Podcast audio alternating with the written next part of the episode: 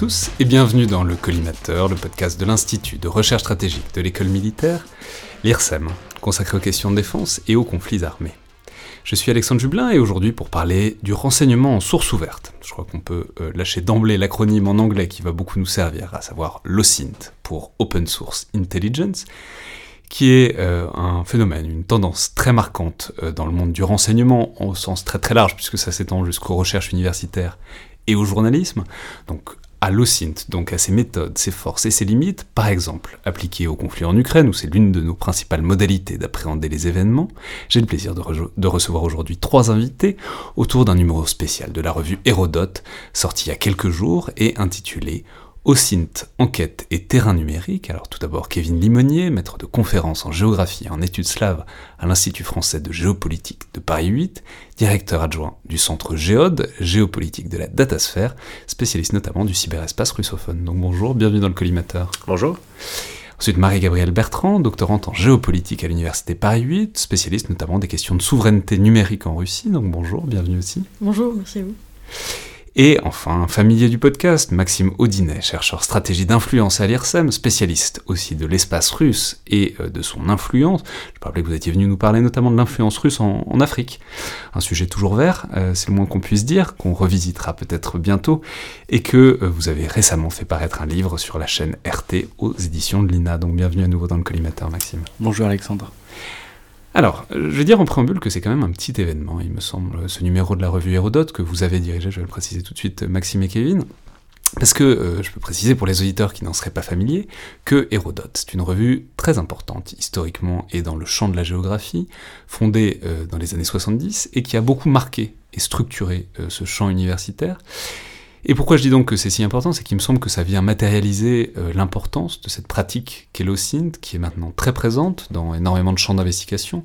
Ça va euh, du renseignement militaire au journalisme grand public, mais euh, parfois mal définie, ou en tout cas qui reste un peu nébuleuse par moment.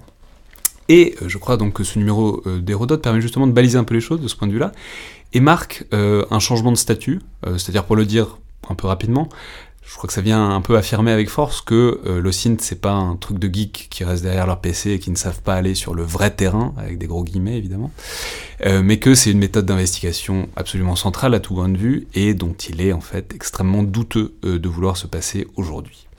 Et euh, je pense que la guerre en Ukraine, dont on reparlera évidemment très largement, je pense, parce que vous êtes tous les trois, il se trouve, euh, spécialistes de la Russie et de l'espace russophone, marque ça euh, de manière très évidente, parce que absolument tous les commentaires, toutes les informations qu'on a pour suivre tout ça et l'évolution des fronts, telles qu'elles sont synthétisées par des commentateurs comme Michel Goya ou Olivier Kempf par exemple, Michel Goya avec qui on en a parlé à ce micro de sa méthodologie il y a quelques mois, tout ça c'est absolument de la source ouverte, ça n'est évidemment pas du renseignement militaire, c'est disponible librement sur Internet, et c'est à vrai dire dans une certaine mesure nettement plus fiable euh, que ce que les belligérants de part et d'autre émettent et communiquent. Et en même temps, on va en reparler, mais le paradoxe c'est que c'est absolument pas nouveau et qu'on fait ça depuis toujours, et c'est simplement que ça a l'air nouveau, euh, ce renseignement en source ouverte, parce que pour tout un tas de raisons, ça a pris des dimensions euh, sans commune mesure depuis quoi, une décennie au moins, sans doute. Alors, pour entrer dans le sujet de la plus simple des manières, puisque j'ai dit que c'était un objet qui demeurait parfois un peu nébuleux, euh, je vais poser la question de la manière la plus simple qui soit. Euh, qu'est-ce que c'est que l'OSINT, c'est-à-dire le renseignement en source ouverte? Et, bon, en fait, c'est-à-dire dans le fond, qu'est-ce que c'est qu'une source ouverte? Je ne sais pas qui veut commencer. Kevin Limonier Je peux commencer, oui. Alors, euh, ce qui est intéressant avec cet objet de, de, de l'OSINT, donc de l'investigation en source ouverte, c'est que sa définition eh bien, elle change euh, suivant euh, le statut de euh, la personne qui en parle, c'est-à-dire suivant sa fonction, suivant ce qu'elle cherche finalement.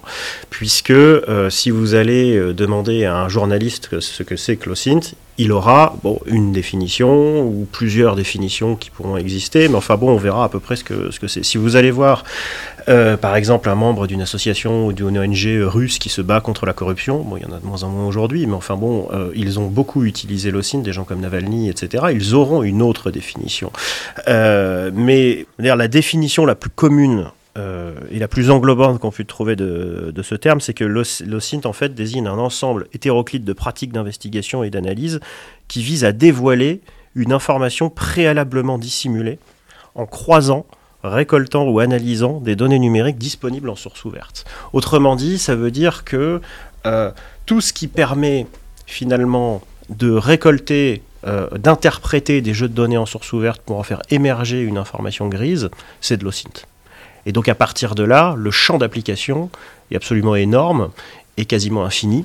Et on comprend bien que les définitions sectorielles soient très différentes suivant, euh, suivant à qui on s'adresse. Marie-Gabrielle Bertrand? Alors, pour vous, non mais c'est intéressant puisque, puisque c'est apparemment impressionniste et que c'est très subjectif, donc pour vous, c'est quoi l'OSINT et comment, comment vous y êtes entré quoi? Euh, ah bah, je rejoindrai tout à fait la définition euh, la plus commune, effectivement, qui a été établie suite aux travaux en fait de, de, de, de, conception en fait de la, de la revue de ce numéro de la revue Hérodote euh, puisque en fait moi justement j'y suis euh, parvenu euh, à travers l'étude de sources grises justement.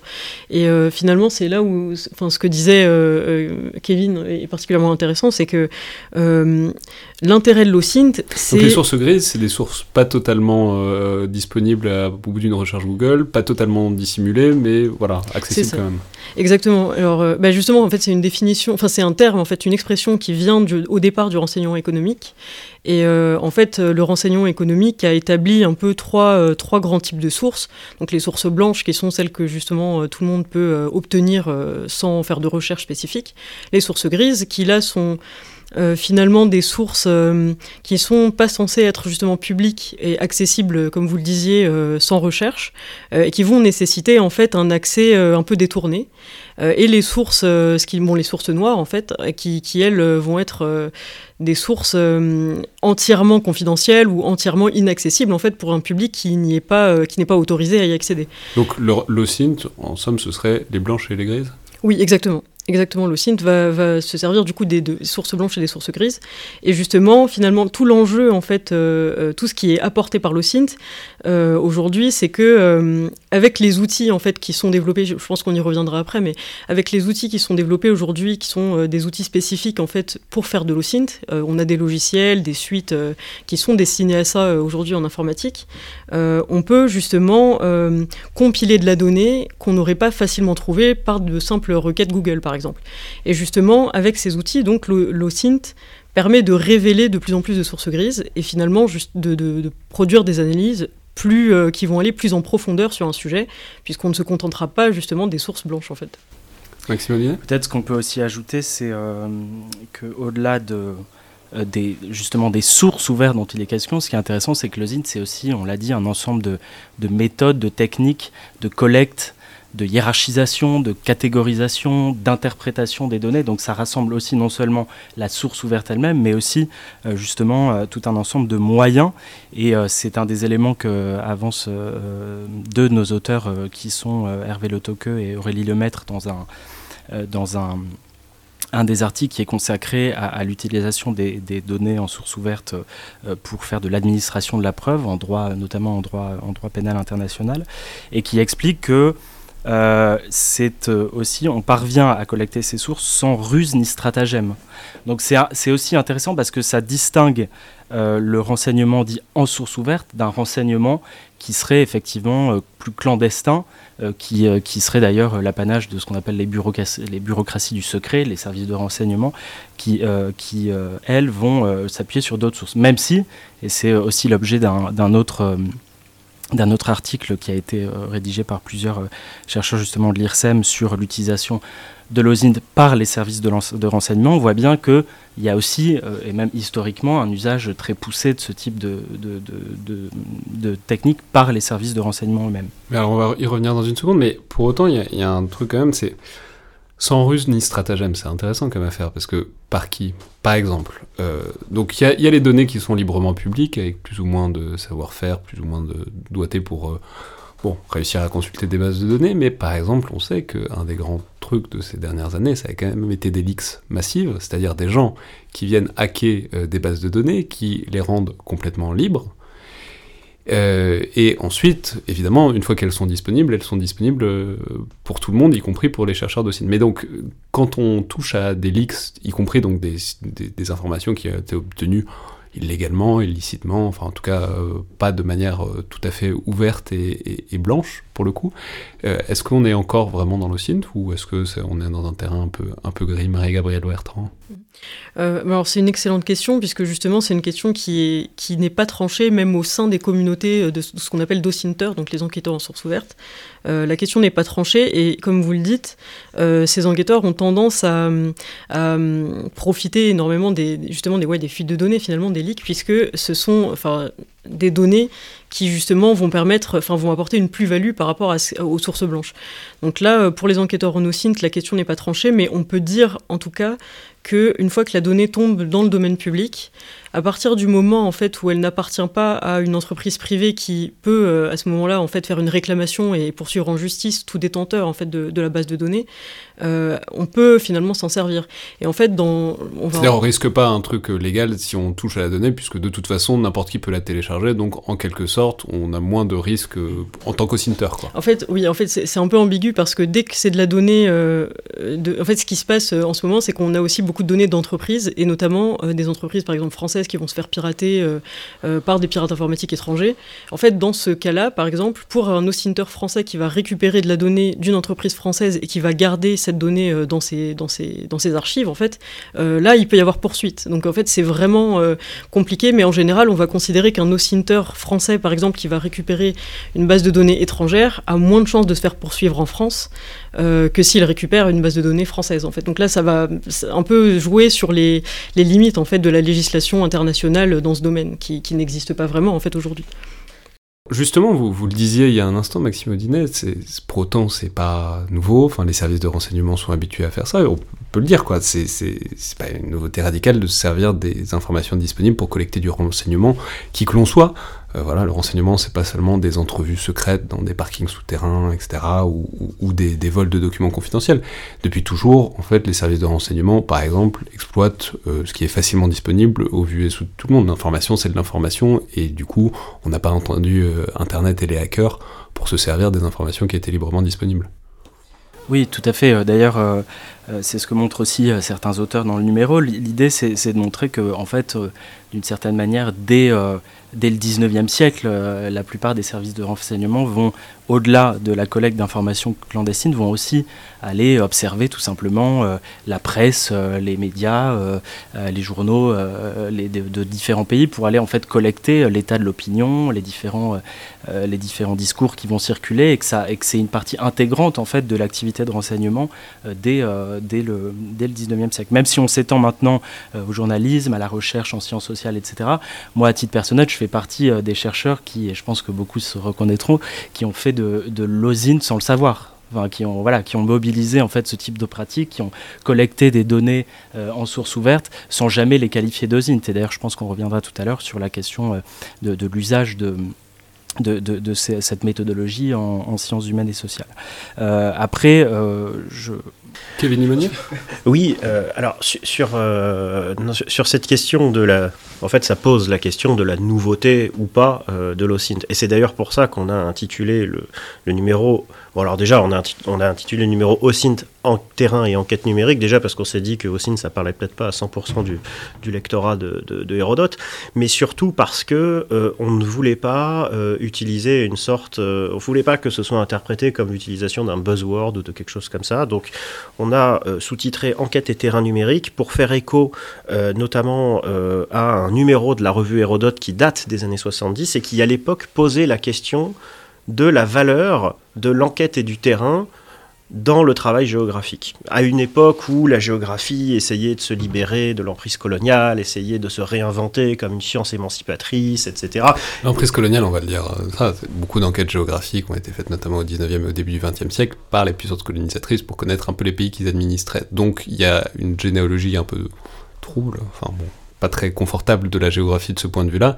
Et il y a eu ce grand moment, donc euh, dans les années 60-70, où il a fallu réinventer une autre manière de faire de la géographie, pas seulement pour euh, administrer efficacement des peuples soumis, mais aussi pour euh, produire de la connaissance. Quoi.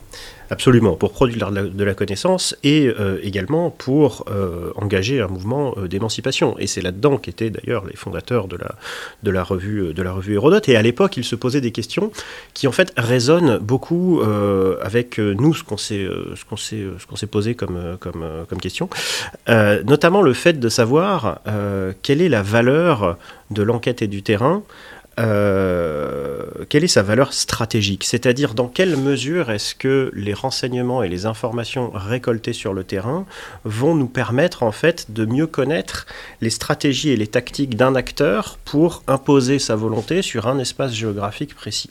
Ça, c'est le numéro d'Hérodote euh, qui sort dans les années 70. Et dans ce numéro d'Hérodote, Yves Lacoste, qui est le fondateur de la revue, euh, explique et revient sur un article qui en fait lui était dans le numéro 1 de la revue non, attendez, ça il faut rester dessus parce que c'est un truc euh, vraiment tout à fait magnifique que vous faites.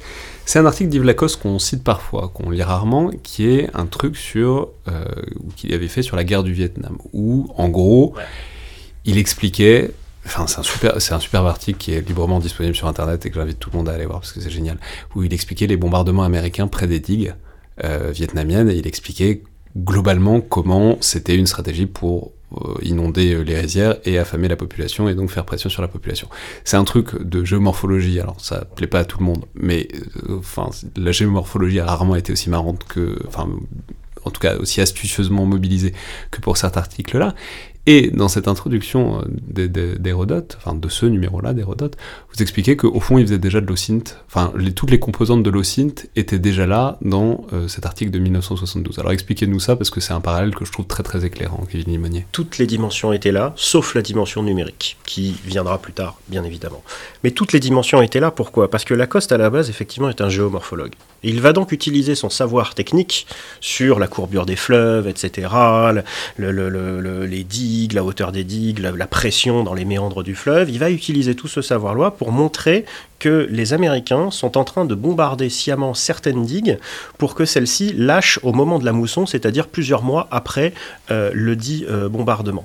Euh, Lacoste avait réussi à faire cette étude avec l'autorisation, bien évidemment, du gouvernement vietnamien qui lui avait mis à, disposition des ingénieurs, des hydrographes, etc., etc. Et au fond, Lacoste avait réussi à, dévoiler une information grise, comme on, disait au départ, en se fondant sur euh, un savoir technique et une connaissance du terrain qu'il avait ou qu'il avait acquis notamment auprès des géographes français qui connaissaient très bien l'Indochine euh, et qui avaient expliqué que si les Américains, euh, enfin il expliquait que si les Américains tapaient précisément à cet endroit, c'est parce que en contrebas de ces digues vous aviez des rizières et que si on inondait ces rizières, on provoquait donc une catastrophe humanitaire qui affaiblirait donc le, le, le, Viet Minh pardon contre contre contre les Américains. Avec le succès euh, final que chacun sait. Avec le succès final que chacun sait, bien évidemment. Et d'ailleurs, euh, Lacoste va euh, publiciser cette histoire de digue. Il va même publier un article dans Le Monde, etc., qui va alerter l'opinion publique américaine. Il faut savoir que Yves Lacoste est toujours persona non grata aujourd'hui aux États-Unis, donc plus de 50 ans après, à cause de, cette, de cet article, puisque Lacoste est toujours, est toujours de ce monde. et donc, ce qui est intéressant dans cet article, en fait, c'est qu'il pose les bases de ce qui sera ensuite on va dire, le grand slogan, entre guillemets, académique de Lacoste et de la revue Hérodote, c'est la géographie, ça sert d'abord à faire la guerre.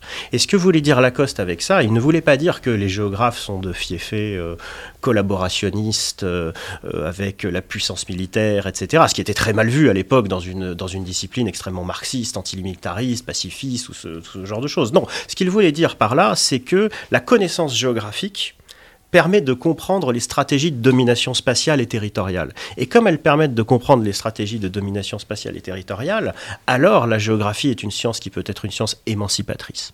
Et ça, c'était, on va dire, le grand apport euh, de, euh, de Lacoste et de cet euh, article. Et donc nous, on a fait finalement un prolongement. On a, on a essayé de prendre cet article pour voir ce qu'il en reste aujourd'hui au, au 21e siècle, et plus particulièrement aujourd'hui en 2021-2022, à d'un conflit euh, qui fait rage euh, donc euh, à l'est de l'Europe et de voir en fait qu'est-ce qu'il reste de cette démarche scientifique là notamment quand, et là ça nous concerne tous les trois ici qui sommes présents à ce micro, notamment quand on peut plus aller sur son terrain. Puisque c'est bien ce qui nous arrive à tous les trois, nous ne pouvons plus aller sur notre terrain, qui est la Russie, parce que ce pays est en train de se refermer, parce que c'est dangereux pour des chercheurs étrangers d'y aller, etc., etc. Et donc on s'est posé la question de comment est-ce que on pourrait euh, finalement, un temps soit peu, continuer à faire notre job sans mettre notre vie en danger ou sans servir de monnaie d'échange dans des échanges de prisonniers, puisqu'on s'en passera bien. Et l'idée, euh, le constat que nous avons euh, dressé, c'est que aujourd'hui, les traces numériques jouent un rôle euh, absolument énorme dans, notre compréhension des conflits. On le voit très très bien avec, avec ce qui se passe en Ukraine, qui illustre vraiment ça, même si c'est un mouvement qui existe depuis, depuis une dizaine d'années. En fait, ce qu'il faut voir, c'est que la révolution numérique a amené au développement d'énormément, enfin, à amener à la multiplication des capteurs en fait dans, euh, dans l'environnement. Ça peut être un smartphone, ce que vous voulez, un routeur, etc. Bref, des capteurs qui vont générer des données et qui vont traduire en données numériques des phénomènes qui se passent dans l'espace physique et qui donc rendent possible en partie de suivre un théâtre d'opération ou ce qu'on veut euh, à distance. Et donc nous, ça, c'est ce qui se passe. Et il y a beaucoup de gens qui font ça de manière extrêmement remarquable et c'est pas notre métier. Par contre, nous, on a voulu aller un clic plus loin en en essayant euh, de conforter la vision que Lacoste avait donc euh, de la géographie comme science émancipatrice avec justement l'utilisation des données stratégiques récoltées sur le terrain avec cet exemple au Vietnam, on a essayé de concilier ça avec euh, ce qui est en train aujourd'hui de se développer en Ukraine, et notamment toute cette information stratégique qui circule, qui circule sur les réseaux sociaux H24. Et donc on s'est posé la question de finalement à quoi toutes ces données numériques peuvent nous servir quand on étudie les phénomènes géopolitiques. Et donc c'est en arrivant, en comparant cette expérience de la Lacoste au Vietnam avec ce qu'on est en train de vivre aujourd'hui en Ukraine, qu'on s'est rendu compte que les données numériques et l'analyse des données numériques euh, participer de ce phénomène, en fait, d'analyse géopolitique et d'analyse géographique des conflits. Maxime Odinet oui, euh, je pense que. Juste, je veux dire, on parlera à la fin plutôt de l'émission de la guerre en Ukraine. Je, le tease pour les auditeurs qui sont là pour la guerre en Ukraine, mais on, en parlera parce que c'est un cas d'espèce fascinant de ce qu'on fait avec de l'OSINT de, de, nos jours, puis par ailleurs de plein de billets, de plein de méthodes, etc. Mais je, je vous ai interrompu, allez-y, Maxime. Voilà, pour, euh, pour revenir à, un aspect que, dont, Kevin parlait, euh, qui est cette question finalement aussi du prolongement et de l'augmentation euh, du terrain physique dans le, terrain numérique, qui est tout le, propos d'ailleurs du concept de datasphère qui a été, qui a été développé par, par Géode, dans lequel travaillent mes, mes, mes, camarades, par Frédéric Douzet en particulier, c'est que ce qui est intéressant dans, justement euh, nos, cas d'études, et, je pense que là encore l'idée euh, de ce numéro, c'est de, de, parler euh, non seulement aux chercheurs en, euh, en, géopolitique, mais plus largement aux, chercheurs en sciences humaines et sociales qui travaillent justement sur euh, des terrains qu'on appelle sensibles, qu'on appelle des terrains difficiles, qu'on appelle des terrains même parfois dangereux, et qui ont ce problème justement d'accès au terrain physique. Et donc je crois que ce qui structure ce numéro, c'est aussi cette question de l'articulation entre le terrain physique et le terrain numérique, et comment, dans notre cas, euh, on essaie de, de, réfléchir à la manière dont on peut, sans, lorsqu'on ne peut plus accéder pour des raisons qui peuvent soit être temporaires, soit pour des raisons très durables à un terrain, eh bien on peut mobiliser euh, ce, type, euh, ce type de méthodologie. Et en fait, juste pour dire un petit mot, parce que en préparant ce numéro, je m'étais replongé dans euh, un, livre que tous les, chercheurs en, SHS mobilisent, qui est le guide de l'enquête de, le guide de, l'enquête de terrain de Beau et Weber, où ces deux auteurs nous disent que l'enquête sur Internet, l'enquête par Internet ne saurait se substituer à euh, une enquête euh, traditionnelle qui va mobiliser l'entretien, euh, qui va mobiliser l'observation participante, etc., tous ces aspects. Et ils disent que voilà, c'est hors de question d'imaginer qu'un seul jour, cette enquête par Internet puisse s'y substituer. Notre but est évidemment pas de, de dire que... qu'on peut faire uniquement du terrain numérique. L'idéal est évidemment de croiser un terrain classique, traditionnel, physique, avec, euh, avec un terrain numérique.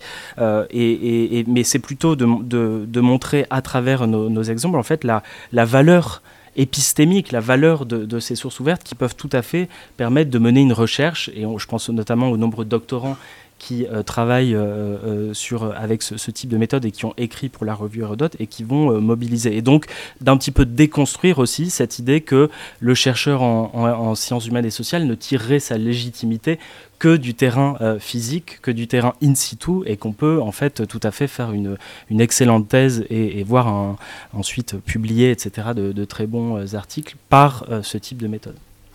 Alors justement, si on, reviendra évidemment sur les problèmes méthodologiques, parce que c'est des problèmes qui se posent pour les universitaires, mais pas que. Hein. on l'a dit, il y a toute une communauté d'OSINT. Il y a, en fait, dans une large mesure, les mêmes problèmes se posent pour tout le monde. Mais si on revient peut-être sur l'historique de l'OSINT et l'émergence, parce que bon, on a dit que ça existe depuis toujours, enfin ça existe un peu plus depuis quelques temps quand même.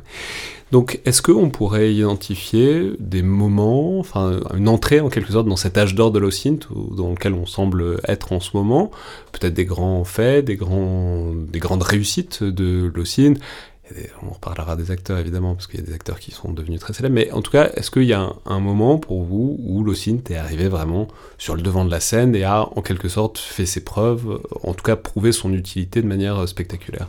Je sais pas qui veut. Marie-Gabrielle Bertrand? Euh, Oui, alors. Ben, en termes d'événements, je, pense que déjà, euh, on peut dire qu'il y a une définition qui est quand même assez clairement établie à la fin des années 80, dans les années 90 et au début des années 2000, avec les, rapports qui ont été euh, écrits par l'OTAN, en fait, qui justement euh, sortaient un peu des, arcanes de, du renseignement, ces, ces, méthodes, pour les définir et, les publier, en fait, et donc rendre public le fait qu'on avait des méthodes qu'on appelait OSINT, euh, voilà, et en fait vraiment définir ce que c'était, voilà, que les militaires s'en servaient. Voilà, le dire, voilà, exactement, que c'était une, une pratique utilisés par les militaires. Et en fait, au-delà de ces, euh, de, ces, de ces rapports de l'OTAN, euh, la pratique est restée finalement cantonnée de, aux militaires, justement, au domaine militaire et euh, au service de renseignement.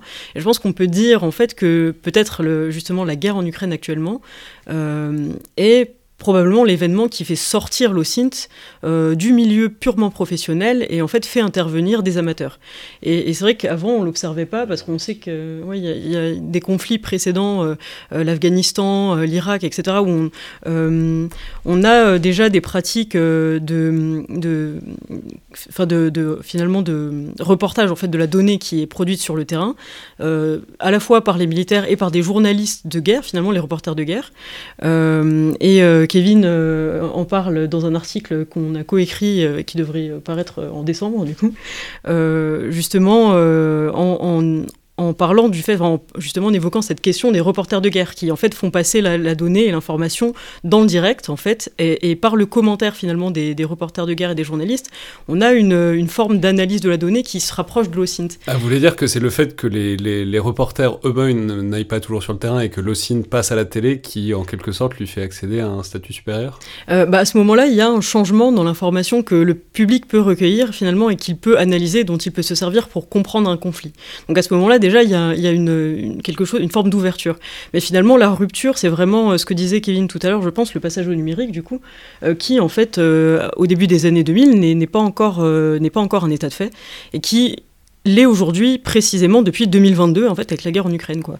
En sachant qu'en 2014 on avait déjà euh, de la donnée qui émergeait voilà sur euh, sur le terrain numérique en fait, mais que cette donnée n'était pas encore traitée comme elle l'est maintenant par des amateurs. Mais on peut dire parce que notamment vous en reparlerez peut-être, mais en 2014 il y a quand même l'histoire du, vol de Malaysia Airlines qui a été plus ou moins établi par Delocine, mais c'est peut-être là que vous vouliez aller, Kevin Limonier. Oui absolument. Euh, là, là, où c'est intéressant, c'est que ce qui se passe en Ukraine, en fait, comme l'a dit Marie-Gabrielle, c'est la massification de l'OSINT et c'est finalement euh, une sorte de, petite révolution dans la manière euh, d'informer sur la guerre. Et d'ailleurs, dans notre article, on, établit un parallèle entre euh, donc cette guerre qui se passe sur les réseaux sociaux avec énormément de traces numériques, on établit un parallèle entre ça et la révolution qu'a pu être la couverture de la guerre du Golfe en direct par CNN, qui avait elle-même aussi marqué son, son, époque. Donc ça, c'est la massification. Mais ça, rappelons que c'était des trucs absolument euh, inouïs à l'époque. C'est envoyer les, images infrarouges des bombardements de, de, de, de, Bagdad. Enfin, c'était incroyable. Enfin, bon, ça a l'air vraiment tout à fait ridicule de dire ça aujourd'hui, mais à l'époque, c'était incroyable de voir une guerre en direct euh, à la télé. Et aujourd'hui, on la voit d'autant plus en direct, on la voit, je dirais même, en, réalité augmentée d'une certaine manière, puisqu'on a des informations sur les bataillons, sur euh, euh, qui a tiré tel missile, etc. etc. Bon, ça, c'est pour l'entrée, on va dire, la massification de l'OSINT et ce qui est en train de se passer aujourd'hui. Mais je dirais qu'il y a, depuis, la révolution, depuis le début de la révolution numérique, et notamment depuis le début de la massification d'Internet et des capteurs numériques dont je parlais tout à l'heure, et qui alimentent les enquêtes, et qui permettent d'alimenter les enquêtes OSINT, il y a euh, pour moi, eu deux matrices. Euh, la première matrice, en fait, c'est celle euh, des révolutions arabes. J'en parlerai pas beaucoup parce que je suis pas spécialiste de ça, mais il y a eu du travail qui a été fait, notamment en Libye, notamment en Syrie également, pour comprendre comment se déroulait, comment se déroulait la guerre sur le terrain, comment, comment, voilà, pour essayer d'attribuer les attaques chimiques, pour essayer de les prouver, etc. Grâce à des traces numériques, grâce à des gens qui étaient sur le terrain, qui risquaient leur vie euh, en partageant des photos, etc. Donc ça, c'est une première matrice euh, qui est très importante. Et la deuxième matrice que je connais beaucoup mieux, en fait, c'est la Russie contemporaine, tout simplement. Pourquoi? Parce que c'est en Russie ou à propos de la Russie qu'ont eu lieu euh, les plus grandes enquêtes OSINT qui ont permis de populariser et de donner ces lettres de noblesse à, cette, à cette discipline. Euh, par exemple, euh, comme vous l'avez dit, euh, le fait que un collectif qui s'appelle Bellingcat et qui est aujourd'hui célébrissime ait réussi à prouver que c'était bien une batterie russe qui avait abattu le vol MH17 au-dessus de l'Ukraine en 2014. Ils ont également réussi à prouver l'identité, grâce à des enquêtes au SINT, l'identité des, des, assassins de Sergei Skripal, donc ils se sont livrés, il faut le rappeler, à une véritable attaque chimique en plein cœur euh, de la Grande-Bretagne. Euh, ce sont eux qui ont prouvé énormément de choses comme ça qui incriminent toujours la Russie. Pourquoi? C'est pas tant que euh, ces gens-là soient obsédés par la Russie que la Russie est un pays qui est obsédé par la donnée et qui est obsédé par le contrôle de la donnée. Mais sauf que la Russie est aussi un pays corrompu où finalement toutes ces données qui sont produites par le contrôle, euh, par le contrôle social, par le contrôle politique, ben, finissent au marché noir. Et donc elles, elles finissent au marché noir, elles permettent d'autant plus euh, de euh, développer des enquêtes absolument passionnantes. Et d'ailleurs, on en revient donc là à l'article de, de, Marie-Gabrielle Bertrand. On reparlera de la Russie et de la donnée et de, de la spécificité russe, parce que c'est assez fascinant effectivement ce que, ce que vous décrivez dans votre article, Marie-Gabrielle. Euh, mais alors justement, puisque vous avez mentionné euh, Bellingcat, c'est intéressant, on peut peut-être en dire un mot, parce qu'il y a des acteurs comme ça. Bellingcat, c'est vraiment la tête de proue, euh, la figure de proue en tout cas, euh, de, de ce... parce que c'est un collectif très célèbre, qui a eu des très grands succès. Est-ce qu'il y en a d'autres? Est-ce qu'il y a l'équivalent? Euh, On peut dire, euh, par exemple, que dans cet article a notamment contribué Hervé Le Toque, qui, euh, qui était jusqu'à récemment, je crois, le, le, président de la fondation Open Facto en France, qui avait vocation, alors qu'il pouvait sortir des enquêtes, mais surtout qui avait vocation à faire de la formation auprès de, de plein de monde. Ça, c'est un exemple, il y en a probablement d'autres. En tout cas, quels sont, est-ce qu'il y, a des acteurs qu'on peut identifier, dont on peut identifier l'émergence et une importance particulière euh, dans ce monde, dans cette galaxie, un peu méconnue, mais euh, sauf, pour euh, les très nombreux qui y sont, de, de l'OSINT Maximodina? Oui, je crois, en fait, ce qui est intéressant, c'est que peut-être on aurait dû le dire d'emblée, c'est que vous avez différentes sphères qui mobilisent euh, l'OSINT, de, sphères, euh, je dirais, professionnelles. Donc on a parlé euh, du renseignement, on a parlé des pirates informatiques, on a parlé des journalistes, mais il y a aussi un, dernier groupe qui effectivement rassemble ce qu'on appelle nous parfois des praticiens ou des, figures qui voilà, travaillent dans des ONG, dans des associations, dans des différents types de structures, qui vont effectivement mobiliser l'OSINT pour des raisons parfois militantes, des raisons parfois de, de euh, euh, diverses sur, euh, je pense par exemple dans le cadre d'Open Facto à à tout le travail qui, qui, mobilise sur par exemple le groupe Wagner et les, agissements du groupe Wagner en, au Sahel. Euh, y a, on a dans le numéro euh, un auteur euh, d'une association qui s'appelle EU e Disinfolab et qui a pour particularité en particulier de mobiliser le pour faire de la lutte contre la désinformation. Et eux, du coup, vont aller rechercher justement les métadonnées de, faux sites internet, aller interroger les. Voilà, aller observer les les jeux euh, de, de, de, de falsification euh, de, données, d'URL, de tas de choses pour finalement euh, venir attribuer des opérations informationnelles à des acteurs bien déterminés. Alors c'est vrai qu'ils travaillent aussi beaucoup sur la Russie pour les raisons que Kevin évoquait, mais ils ont aussi travaillé par exemple sur l'Inde, sur d'autres États. Et donc voilà, on voit qu'il y a aussi dans ce processus d'horizontalisation des pratiques de l'OSINT toute une série d'acteurs privés qui mobilisent pour des raisons parfois lucrative ou non lucrative, mais je crois que c'est un élément aussi important dont on n'a pas parlé, qui est cette, euh, ce caractère aussi de, de, marchandisation euh, de, de, l'osine qui est mobilisé par un certain nombre d'acteurs économiques. Mais parfois, c'est aussi, et c'est le cas de, de UDIS Infolab, alors vous pouvez tout à fait accéder à leurs enquêtes, euh, et je crois d'ailleurs qu'ils vont en sortir une bientôt, de, manière, voilà, de manière gratuite. Mais alors justement, si on pousse encore un cran et si on entre vraiment maintenant dans les questions méthodologiques, parce que bon voilà, on, décrit le truc, ça a l'air super euh, de la manière dont on le décrit, mais en même temps c'est comme n'importe quelle enquête, il y a des problèmes, il y a des travers, il y a des manières de faire de l'OSINT et de ne pas faire de l'OSINT. Euh, et alors si on entre peut-être dans ces problématiques méthodologiques, alors bon, il me semble qu'une première qui est assez évidente de, tout ce qu'on a dit, c'est évidemment le volume euh, de données. C'est voilà, c'est super que tout le monde laisse des traces numériques dans tous les sens, mais le problème c'est que du coup quand on fait de l'enquête, il faut savoir où chercher, comment chercher, comment trier. Et donc, euh, bah, est-ce qu'on peut dire peut-être un mot de cette problématique tout à fait centrale qui est que voilà, on pense qu'on tombe sur une mine d'or, mais en fait il faut peut-être la chercher en dessous d'un tas de charbon assez souvent euh, et il y a tout un savoir-faire à ce propos. Marie-Gabrielle Bertrand? Oui, euh, alors effectivement, c'est vrai que dans la masse de données qui est produite, euh, et là encore dans le cadre du conflit en Ukraine, on le voit bien, il y a une masse de données qui est produite.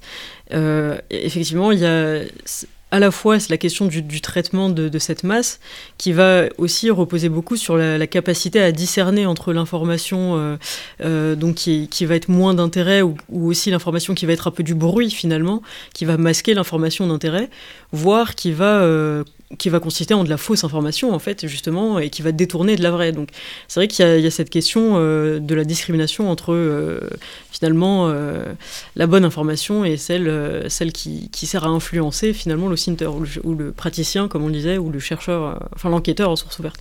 Du coup, cette question de, de, la méthodologie est fondamentale parce que justement, à la fois, elle va, enfin l'information en fait va à la fois influencer l'analyse de, de, celui qui, la découvre en fin de compte, mais aussi évidemment le lecteur en fait ou celui qui va recevoir en dernier, en dernier lieu euh, l'analyse du chercheur en OSINT. Donc euh, il y a vraiment cette question aussi de l'influence derrière qui, pointe en fait. Euh, et de fait, là je pense que mes, voilà, mes collègues pourront en parler aussi très bien. on a dans le cadre du conflit en Ukraine vraiment une, utilisation de l'OSINT par les belligérants justement dans le cadre d'opérations d'influence en fait. Et chacun ici va pousser ses propres narratifs en publiant de l'information qui va finalement aller dans son sens. Kevin Oui, en termes de, méthodologie d'enquête, euh, il se trouve que euh, le, plus, le plus difficile, selon moi, qui fait de l'OSIN depuis, euh, depuis assez longtemps, et au début sans le savoir d'ailleurs, comme, le disait, comme le disait Maxime, et qui l'enseigne aujourd'hui depuis 3 ou 4 ans donc à des étudiants de master à l'Institut français de géopolitique, je me rends compte que le principal, c'est, comme l'a dit Marie-Gabrielle, d'arriver à trier le bon grain de livret dans des masses de données absolument considérables. Euh, et pour y arriver, par exemple, je vais vous raconter juste comment je fais avec mes étudiants pour les sensibiliser à ça et pour leur faire comprendre, leur faire toucher du doigt ce qu'est une vraie une enquête, une enquête au SINT, donc une enquête à partir du recoupement de traces numériques pour essayer donc de, découvrir une information grise. Euh, je leur donne une URL. Je leur dis ce site-là, on sait que c'est un site, je dis n'importe quoi, euh, euh, fait par euh, Yevgeny Prigozhin, hein, le très fameux, célébrissime, en République centrafricaine. Mettons. Ce site existe, il est vrai, on sait que c'est un site qui a été créé par une organisation proche de Prigozhin. Je leur dis, à partir juste de cette information de l'URL, trouvez-moi toute la galaxie des 50 ou 60 sites internet administrés par Prigogine directement ou indirectement en Afrique. Et là, je les laisse mouliner. Alors, je leur donne bien évidemment des outils. Je leur dis bon ben voilà, on peut on peut on peut, euh, on peut euh, aller par recoupement euh, de, de, de, registres WHOIS par exemple. On peut aller par recoupement d'adresses IP. En fait, les WHOIS, ce sont des registres qui sont qui sont administrés par l'ICANN, donc qui est l'organisation qui s'occupe du chiffrage et des noms de domaine, de la gestion des noms de domaine internet, et qui tout simplement permettent d'identifier à qui appartiennent les noms de domaine. Bon, aujourd'hui, plus personne n'utilise. enfin aujourd'hui, plus personne euh, ne rentre ses informations personnelles sur Wiz. Hein. on est rentré dans une ère où on fait attention à ce genre de choses. Sauf qu'il y a 5, 10 ans, c'était pas le cas. Et les gens mettaient leur adresse postale, leur nom, leur adresse mail, etc. Et donc, en fouillant dans les historiques Wiz, en remontant très très loin sur certains sites internet, et eh ben, on retrouve l'identité de la personne qui, à qui appartenait euh, tel ou tel nom de domaine il y a 10, 15 ans. Et, à partir de là, par exemple, ou ce genre de choses. Et donc, je laisse mouliner les étudiants, et bah, finalement, deux semaines après, ils reviennent euh, avec une belle galaxie de sites internet et parfois d'ailleurs ils découvrent des choses qu'on ne savait même pas euh, parce que c'est ça aussi, c'est-à-dire qu'en fait c'est un terrain tellement ouvert que euh, comment dire, les étudiants souvent trouvent des choses que nous-mêmes chercheurs qui travaillons sur ces domaines depuis très longtemps on n'avait jamais vu parce que tout simplement c'est infini et c'est ça qui est assez passionnant. non, d'ailleurs, je, voulais juste rebondir sur ce que tu disais avec des travaux de, collègues de Bordeaux, euh, euh, Olivier Ledeuf et Raya Roumanos, qui a d'ailleurs écrit aussi un, article dans, dans le numéro, euh, qui travaillent sur l'appropriation de l'osine par les journalistes. Et en fait, dans leur, ils, ont, ils, ont, ils ont écrit aussi un numéro consacré à l'osine où ils, expliquent que justement, c'est une dimension dont on n'a pas parlé, que derrière le mot intelligence, de open source intelligence, on fait souvent référence à la question de la, du renseignement, mais il y a aussi tout simplement, euh, et c'est peut-être lié à l'ambiguïté du terme aussi en anglais, à l'idée aussi d'intelligence collective de cette dimension euh, qui, est, qui, est, qui, est, fondamentalement collective de l'OSINT et qui, qui fait que euh, par, c'est par justement une, une, une comment dire, des pratiques à la fois en groupe et puis une, sorte de sédimentation des enquêtes des uns et des autres qu'on peut arriver justement à peu à peu euh, euh, agrandir le, nombre de données disponibles et c'est pour ça que ce que vient de décrire euh, Kevin s'insère aussi dans cette logique-là. Il y, a, comment dire, il y, a une espèce de culture osine qui est aussi fondamentalement quelque chose d'horizontal, de démocratisé et de collectif qui, est, qui est un, élément, un important aussi de cet aspect. Mais là, on décrit comment ça marche, mais peut-être vous vouliez en revenir, Kevin, au, au travers, enfin, en tout, euh, enfin, en tout cas au problème de la masse de données, comment est-ce qu'on aide euh, des étudiants à s'orienter là-dedans, quoi. Alors on aide des étudiants à s'orienter là-dedans déjà en leur remontant le moral. Mais bon, ça c'est souvent ce qu'on fait au début. Euh, une fois passé une, grande, une grande donnée commune de l'enseignement. Exactement. avant tout, il faut remonter le moral, sinon on n'arrive nulle part. Donc passer euh, la première euh, la première petite dépression face à la masse de données, moi je vais je vais essayer d'expliquer à l'étudiant. Bon ben voilà, pour creuser là-dedans, tu as une pelle, euh, tu as euh, un tournevis, un marteau, euh, un couteau suisse, etc. Tu as plein d'outils comme ça qui sont à ta disposition, lequel tu vas utiliser. et en fait, c'est par la pratique de différents outils que l'étudiant va au fur et à mesure s'approprier les données, va s'approprier l'univers dans lequel il est en train de travailler et va finalement pouvoir naviguer dedans. Et c'est d'ailleurs, je dois dire, le à cause de ça, que euh, j'ai commencé à penser le parallèle entre OSINT et le terrain, le terrain en géographie. Parce qu'il faut savoir qu'à l'Institut français de géopolitique, on envoie aussi les étudiants sur le terrain, le vrai terrain, c'est-à-dire le terrain euh, physique. Mais attendez, euh, là vous tombez dans le piège, comme s'il y avait un vrai terrain et un faux terrain. C'est vrai. Ce sont tous des vrais terrains. Ce sont tous des vrais terrains. Mais en tout cas, sur le terrain physique, celui qui a encore ses lettres de noblesse en géographie, hein, le gilet plein de poches, etc. et cette, ce terrain-là. Une petite loupe, un marteau. Exactement, un, un ce que vous voulez. Euh, et donc ce terrain-là, en fait, euh, nous on envoie les étudiants donc pendant un mois sur le terrain en master 1. Et d'ailleurs c'est à ce moment-là qu'on les voit euh, comment dire, gagner en maturité de manière absolument phénoménale quand ils reviennent. Et pendant ce mois sur le terrain, qu'est-ce qu'ils ont appris à faire? Ils ont appris à se mouvoir dans un espace culturel qui n'est pas le leur. Ils ont appris eh bien, à connaître une population, un groupe social, que, que sais-je encore, en mangeant avec eux, en, en, faisant la fête avec eux, etc., etc., en, faisant des entretiens avec, ça bien avec ces gens-là. Ah bah, bien sûr, bien sûr, il faut venir.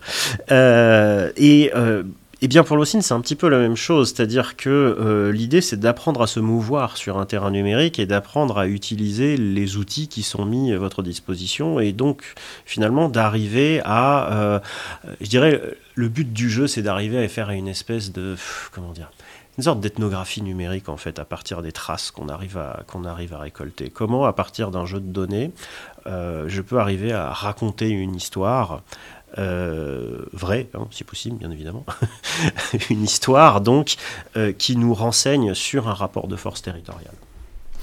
alors, là où c'est intéressant, c'est qu'un deuxième travers, vous, vous en parliez à l'instant, Marie-Gabrielle Bertrand, enfin, il y a cinq minutes, c'est les risques de. Enfin, la question de la fiabilité, en fait.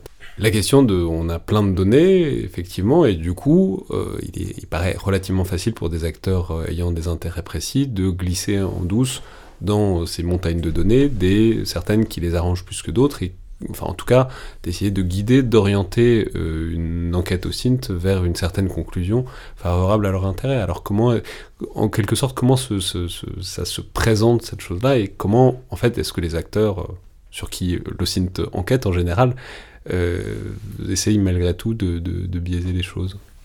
Alors, bah, justement, effectivement, il y a des. Alors, à la fois la production d'articles euh, qui vont, euh, vont finalement euh, rapporter des, des faits qui n'existent pas. En fait, on peut avoir ça. On peut avoir aussi.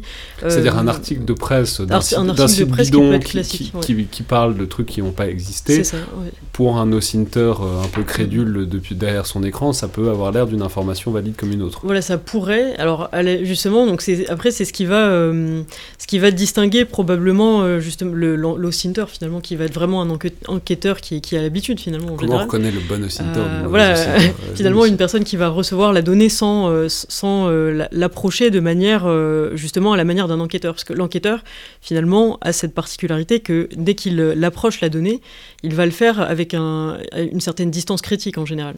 donc dans le cas des, des, articles de presse qui vont être publiés de cette manière, on peut avoir des méthodes en fait qui vont être des méthodes de recoupement. Et là, ça rejoint ce que disait Kevin en fait, c'est que on, on a quand l'article est publié sur un site, on a toujours la possibilité de vérifier qui a créé ce site, qui, euh, qui en fait l'a enregistré, donc a enregistré le nom de domaine, donc notamment grâce au registre WIS. Mais on peut avoir aussi euh, des, des, moyens de savoir, euh, notamment sans même aller jusque-là, en fait, on, on, peut regarder la manière dont le site se présente et voir si cette mise en page ne correspond pas à des sites similaires qui, a priori, n'auraient rien à voir. Et on peut avoir, des, par exemple, des, ce genre de détails qui permettent à l'enquêteur de se rendre compte que ah ben, ces sites sont, sont liés d'une manière ou d'une autre euh, même s'il n'a pas le fond, il peut se dire ah bah là il y a quand même quelque chose, ça ressemble à une opération de, communication euh, ou d'influence. Et euh, en fait, pour l'enquêteur, il y a vraiment un travail d'enquêteur classique, en fait, de recherche d'indices en fin de compte, qui en fait dans la recherche pour le chercheur va, va rejoindre l'idée de, enfin les méthodes qu'on appelle des méthodes de triangulation en fait, où il, il faut recouper plusieurs sources pour pouvoir établir qu'une information est, vraiment fiable. Donc là, sur, sur le terrain numérique c'est compliqué effectivement parce qu'on peut avoir des opérations qui sont bien menées avec différentes sources qui vont aller dans le même sens. C'est-à-dire si on vous balance 5 sites bidons au lieu d'un, euh, voilà. voilà. Ouais, il peut y avoir. Alors là, on peut avoir un doute parce qu'on peut dire, ah, il y a quand même. Euh, c'est repris cinq fois, est-ce que c'est pas quelque chose euh, qui est avéré, en fait? Et là, en fait, c'est là où il faut recouper avec d'autres choses. Et donc, les autres sources qui vont servir à la triangulation, euh, il faut qu'elles soient différentes. Donc, il faudra plus se pencher sur un article de presse publié en ligne, par exemple, mais éventuellement sur des, des, des, vidéos, par exemple, qui seraient publiées sur YouTube ou des enregistrements qui seraient publiés sur YouTube, des, des, voilà, des, des entretiens aussi. Enfin, il y a différentes manières de trianguler l'information. Euh, et qui est une pratique d'ailleurs qui, qui, comme on le disait tout à l'heure, euh, euh, est classique pour les services de renseignement finalement. Donc là, c'est l'enquêteur va utiliser des méthodes qui sont qui sont qui existent dans la pratique de l'enquête en général. Oui. Moi, je voudrais rebondir sur ce que, vient de dire Marie-Gabrielle, parce qu'en fait, vous remarquerez, ce qui est intéressant, c'est que l'écueil, ce, type d'écueil qu'on peut faire euh, à l'OSINT, on peut tout à fait le faire aussi à une enquête euh, finalement traditionnelle. C'est-à-dire que quand vous allez, et c'est le cas en particulier dans les terrains euh, en, contexte autoritaire, dans les terrains dissensibles aussi, quand vous allez faire un entretien avec un de vos enquêtés, il peut tout à fait lui-même, lorsqu'il vous parle, manipuler, c'est très fréquent, ce qui, vous manipulez, vous donner une information uniquement partielle, utiliser de la langue de bois. C'est vrai pour les journalistes aussi. On connaît tous des histoires de reportages où on balance cinq faux témoins pris au hasard devant le reporter qui arrive et qui du coup a l'impression d'avoir saisi l'âme immémoriale du pays. Quoi. Et juste pour vous donner un, exemple qui moi aussi est un peu le, moment où j'ai commencé à, à, utiliser ce type de méthode, je travaillais à l'époque sur l'agence russe qui coordonnait les instituts culturels russes à l'étranger. Et je faisais des entretiens avec euh, des gens qui travaillaient euh, pour euh, ces ou pour l'institution mère à Moscou, etc. Et on disait des choses intéressantes sur les programmes culturels qui étaient menés, sur des, des événements un peu partout, etc. Et quand je regardais en fait ce qui se passait, c'était souvent euh, beaucoup moins euh, ambitieux, beaucoup moins, euh, beaucoup moins je dirais, effectif aussi dans ce que je pouvais voir à côté que, que ce qu'on ce disait. Et en fait, j'ai commencé à aller chercher toute la documentation numérique qui était diffusée sur euh, les sites gouvernementaux liés à cette agence, en vertu d'ailleurs d'une loi qui, avait été signée et qui obligeait en fait euh, aux institutions euh, aux institutions étatiques russes de, publier en fait cette documentation. Et dès que vous, vous plongez en fait dans cette masse de données un peu au début un peu abscondes, etc. On, a du mal à, se repérer au, début. On trouve par exemple des rapports comptables. Et là, vous pouvez descendre et vous voyez qu'il y a des sommes astronomiques qui sont consacrées à des choses, voilà, des événements qui par ailleurs sont assez réduit. Et en fait, peu à peu, en croisant justement, en triangulant, en utilisant, euh, peut-être même parfois des années plus tard, je suis tombé sur des enquêtes qui montraient que telle personne de cette agence avait été accusée de corruption, avait détourné de l'argent public, etc. Et c'est en fait, pour revenir à cette idée aussi de sédimentation, c'est que peu à peu, on finit en croisant, euh, en croisant un, terrain physique, en, le croisant aussi avec euh, la, collecte de, sources ouvertes liées à ces acteurs, on finit finalement peu à peu par construire son objet de recherche. Et, et donc voilà, tout ça pour dire que cette critique, elle est aussi valable pour, euh, pour des terrains assez traditionnels.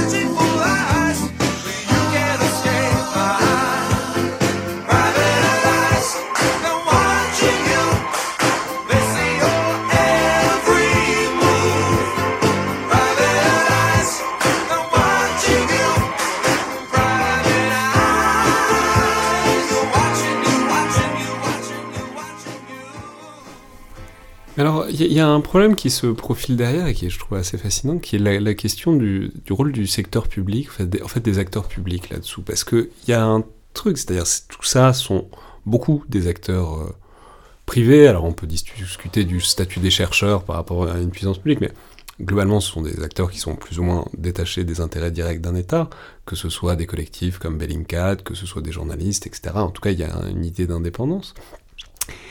Et en même temps, il y a aussi la, volonté d'avoir une sorte de, de fiabilité. Enfin, c'est-à-dire, tout le monde ne peut pas aller dans les tréfonds de chaque euh, enquête au CINT pour se demander si c'est une bonne enquête au CINT. Ça reviendrait à faire l'enquête, euh, à ce que chacun fasse l'enquête. Donc, il y, a du coup la tentation que certains acteurs publics certifient euh, des OSINT, disent ça c'est de la bonne OSINT, etc. Enfin, renvoient vers des enquêtes, etc. Mais ce qui pose aussi la question, enfin, notamment, j'essaie au détour d'un article sur le Covid, je crois, enfin, où, ça, ça, parlait d'une certification de, d'un truc du gouvernement français qui renvoyait vers des enquêtes, etc.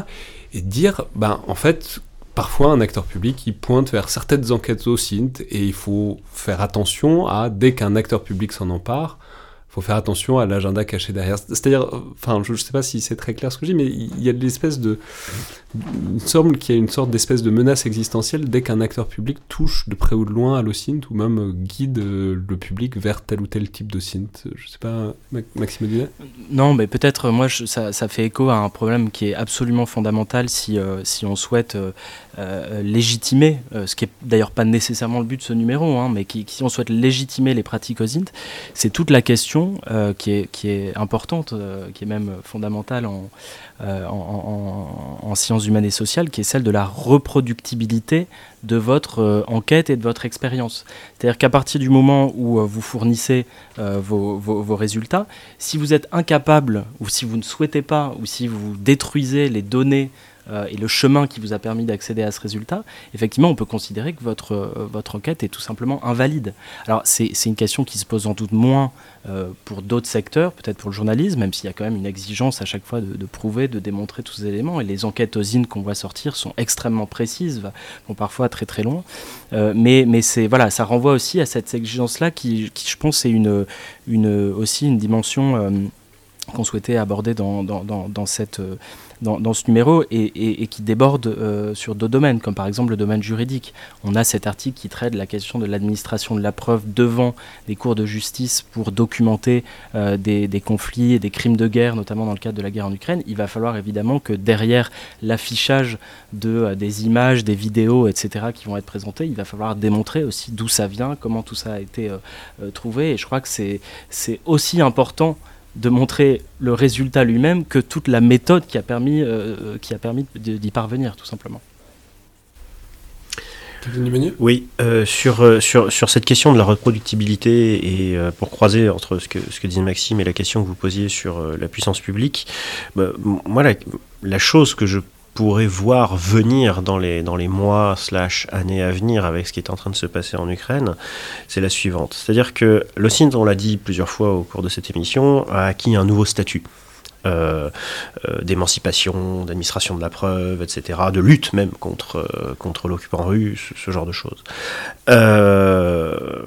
moi, j'attends le moment où on va avoir des enquêtes qui vont être faites sur la base de traces numériques qui auront été fabriqués sciemment par des acteurs russes pour induire en erreur des ocinteurs euh, occidentaux ou ukrainiens.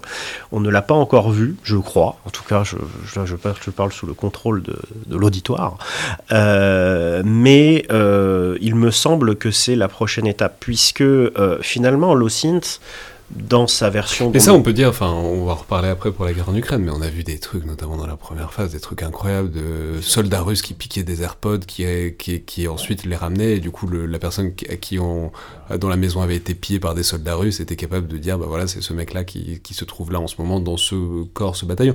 Enfin bref, ce que je veux dire par là, c'est que clairement, ils étaient un peu verts là-dessus, euh, les, les, Russes, quand ils sont arrivés en Ukraine. enfin, peut-être que c'est aussi la, la, difficulté de maintenir une discipline comme ça sur des masses. Euh, militaire euh, aussi vaste. Mais bon, en tout cas, en tout cas, ils n'ont pas vu venir le truc. Ce qu'on avait vu en Syrie, ça fait, c'est pas nouveau, hein, les selfies de soldats russes euh, avec euh, le, GPS activé, enfin ce genre de choses, c'est des grands classiques, c'est des grands classiques dans l'armée russe. mais bon, on n'est pas à l'abri. C'est aussi un grand classique dans l'armée française, notamment. Ah on peut penser à nos militaires qui font, qui font leur jogging en se géolocalisant sur Strava. Ah voilà, si, si, si, vous le faites, arrêtez de le faire, s'il vous plaît. on n'est pas les premiers à vous le dire, mais il faut vraiment rater. Excusez-moi. Non, non, mais c'est tout. non, mais alors justement, ça, ça, nous renvoie vers ce cas extrêmement particulier qui est la guerre en Ukraine, et puis vers ce qu'on commençait à dire déjà tout à l'heure euh, sur la spécificité russe. Alors ça, c'est notamment votre article, Marie-Gabrielle Bertrand, qui le montre de manière extrêmement intéressante. C'est le fait qu'il y a un statut, mais parce que ça pose la question de comment on fait de l'OSINT de manière différente sur différents terrains avec différents acteurs, et notamment ce que vous montrez extrêmement bien, c'est qu'il y a un truc euh, sur ce qui est secret et ce qui n'est pas en Russie, il y a un statut de certaines choses qui sont devenues très très secrètes, tout ce qui touche aux infrastructures. Et puis paradoxalement, et c'est un peu dépaysant quand on y pense euh, en France avec euh, la RGPD, enfin la protection des données, etc. En fait, tout ce qui touche aux personnes, apparemment en Russie, c'est au contraire extrêmement public et du coup, ben, c'est un peu le paradis de, de euh, qui penche son regard du côté russe. Oui, c'est vrai. Alors euh, voilà, c'est pareil, c'est une question que Kevin a beaucoup étudiée aussi, donc je pense que on pourra en parler. Mais, mais c'est vrai que c'est, on l'a étudié ensemble. mais c'est vrai que c'est intéressant parce que pour le cas euh, russe, on, se rend compte euh, rapidement en fait quand on fait des recherches sur Internet de personnes qu'on a un, un, nombre de données personnelles impressionnant, date de naissance, lieu de vie, numéro de téléphone, etc., qu'on trouve beaucoup plus difficilement dans les pays européens. Et simplement, cette, cette présence de la donnée personnelle en ligne en Russie est due à la construction en fait du RUNET de, l'Internet russophone, et en particulier en Russie, qui, en fait, dans les années 90, s'est fait de manière, manière assez, assez disparate, avec des acteurs qui euh, dans les années 90, en fait, euh, avait besoin, enfin notamment dans, dans, le domaine en particulier commercial, en fait, avait besoin de vérifier de la donnée parce que euh, dans les années 90, on le sait en Russie, il était difficile de faire des affaires de manière, enfin, avec une sécurité finalement dans, pour les entreprises. il y avait quelque chose d'assez difficile, et donc pour éviter, en fin de compte, de, faire des affaires avec une, un, acteur en fait qui, n'était pas ce qu'il prétendait être, etc. il y avait un besoin de, publication de la donnée en fait et, et accès public à la donnée.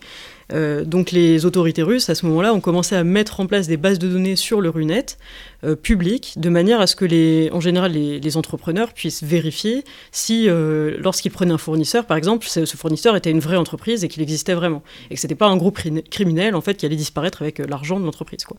Donc ce, genre de cas était tellement fréquent que ça a donné lieu à ces, créations de bases de données publiques. Et dans ces bases de données publiques, on a de la donnée très personnelle, donc à la fois les statuts des entreprises, etc., mais aussi donc les noms des entrepreneurs, euh, des directeurs financiers, etc. Donc c'est très très précis, très détaillé.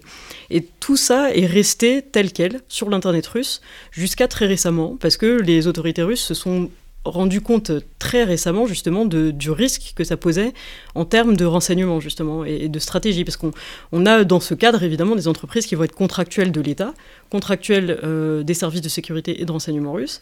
Et pour des enquêteurs comme Bellingcat en fait par exemple c'est euh, une source de données utile parce que ça leur permet de retrouver euh, voilà par exemple telle entreprise travaille avec le FSB donc cette entreprise si on la retrouve enfin ils la retrouvent dans une enquête voilà enfin ils peuvent faire des liens.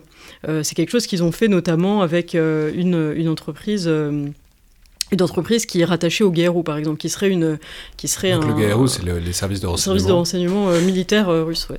Donc, euh, par exemple, dans ce cadre-là, ça, effectivement, ça, à la fois, ça aide les enquêteurs en et derrière, il y a des enjeux stratégiques extrêmement graves, en fait. Donc, et ces bases de données, voilà, en Russie, ont été publiques longtemps. Et aujourd'hui, bon, on commence à trouver des fermetures. Il y a, une protection un peu plus importante aujourd'hui de ces bases de données. Et justement, par exemple, les entreprises qui ont été rattachées au GRU par Bellingcat ont pu notamment disparaître des registres, en sachant que la loi russe euh, rend obligatoire pourtant cette, euh, présence dans les bases de données. Donc ici, après, voilà, les acteurs commencent à finalement jouer un peu avec la loi parce qu'ils euh, ils se rendent compte que derrière cette facilité d'accès à la donnée personnelle en Russie, il y a de véritables risques. Moi, je voulais peut-être ajouter un élément pour revenir à, à cette spécificité euh, euh, de, de, de, la russologie ou des, ou des études slaves d'ailleurs euh, plus largement, parce qu'en fait il y a d'autres terrains qui deviennent de plus en plus difficiles hors de la Russie d'accès, c'est qu'on voit, on voit finalement qu'il y a une sorte de, voilà, de moment, de moment enquête numérique lié à, à, à, la guerre en Ukraine. Alors c'est déjà évidemment euh, le cas depuis 2014, mais l'invasion euh, a, renforcé considérablement ce, phénomène, puisqu'on voit que peu à peu le territoire euh, russe, que ce soit le territoire physique ou l'espace informationnel, se, referme, se referme à, plusieurs égards, sur lequel d'ailleurs je ne vais, vais, pas forcément revenir. Mais ce qui est intéressant, c'est que tous les chercheurs et les chercheuses qui aujourd'hui euh, travaillent euh, sur euh, la Russie sont en train de se demander en ce moment même comment est-ce qu'on va pouvoir travailler sur ce sujet. Et, effectivement, l'enquête numérique est un, est un élément... est un élément déterminant de cet aspect-là. Mais par exemple, moi, ça m'arrive de discuter avec des camarades qui sont sinologues, et pour eux, je crois que la comparaison est extrêmement intéressante parce qu'en fait, eux euh, trouvent que euh, finalement, euh, on, est presque un peu naïf, les russologues, d'imaginer qu'on aurait pu ad vitam aeternam retourner en Russie, faire tous ces aspects-là, etc.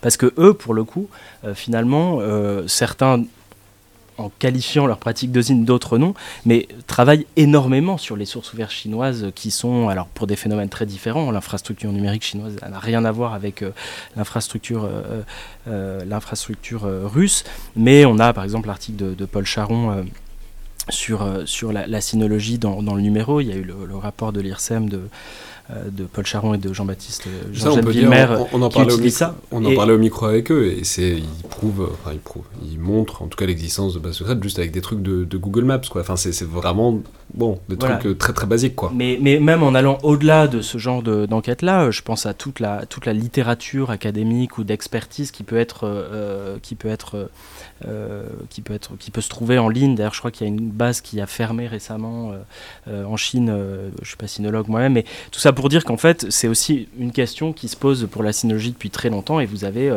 des dizaines de, de, sinologues qui mobilisent en fait ce type, ce type de pratique pour, pour étudier la Chine. Et je pense que du coup, la, russologie, à ce titre, a sans doute beaucoup à apprendre de, de, la sinologie sur ce plan, parce qu'en fait, eux-mêmes mobilisent peut-être ça, j'en sais rien de, de, quelle manière c'est normé ou non, mais en tout cas, et puis l'accès à la donnée est, plus difficile en Chine qu'en Russie. Mais euh, il y a des éléments de croisement assez intéressants de ce point de vue.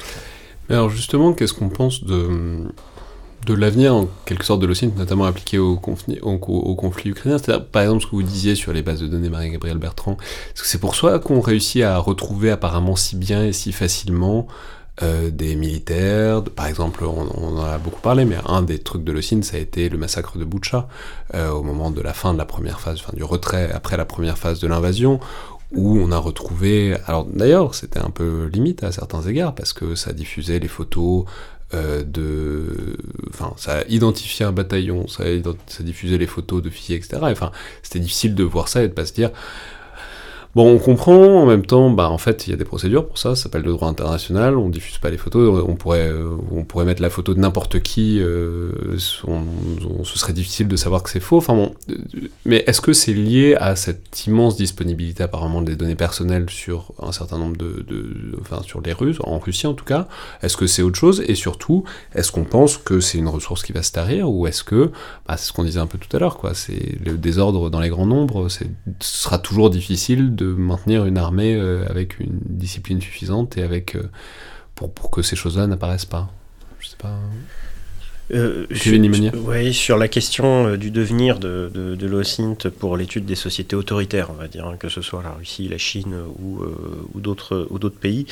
en fait, tout dépendra du niveau d'adaptation, en fait, du degré d'adaptation des autorités euh, à cette nouvelle réalité. C'est-à-dire que pour l'instant, on est encore dans cette période de, grâce, si j'ose dire, qui est en train de se terminer, où on a face à nous euh, un pays, euh, la Russie, qui pendant très longtemps n'a pas compris l'intérêt de toutes ces données qu'il stockait et qui étaient vendues au marché noir et ce, genre de choses. En tout cas, n'a pas compris que ces données-là pouvaient se retourner contre lui.